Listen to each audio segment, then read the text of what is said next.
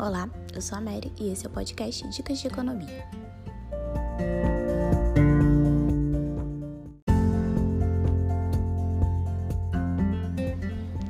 E aí, você já ouviu falar no Pix, o novo sistema de pagamentos instantâneos do Banco Central? Que promete mudar a relação dos brasileiros com as transações digitais, ao permitir que transferências e pagamentos sejam concluídos em até 10 segundos e realizados 24 horas por dia, em qualquer dia do ano, incluindo final de semana e feriado. No dia 5 de outubro, os cadastramentos começaram a ser feitos.